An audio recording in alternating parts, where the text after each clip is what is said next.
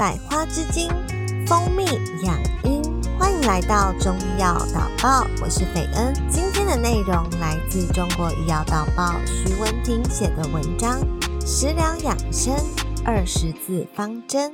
秋天阴气已生，万物果实已成，养生离不开收养这一原则，要把滋阴润燥作为首要任务。此时不要吃过多辛辣燥热的食物，以防秋燥伤阴，出现口干舌燥、眼角干涩、皮肤发紧等现象。可以吃一些芝麻、蜂蜜、梨、石榴、藕等味甘的食物，其中蜂蜜有“百花之精”的美名，是最具代表性的养阴食物。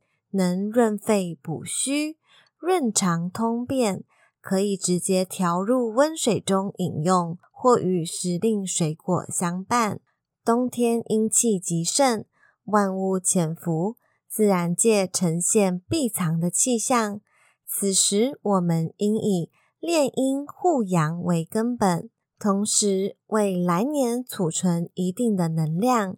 饮食上切忌黏硬。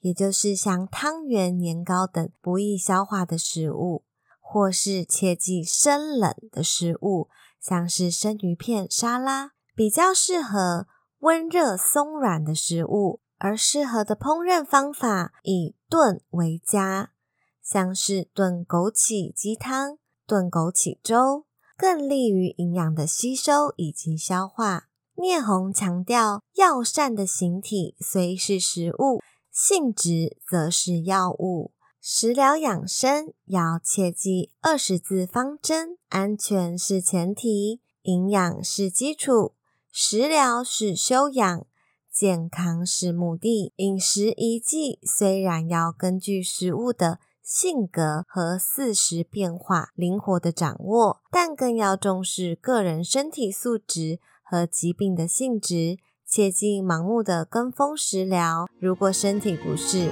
应该先请中医师诊断判别。以上内容是今天中医药导报的分享，感谢您的收听，我们下次见。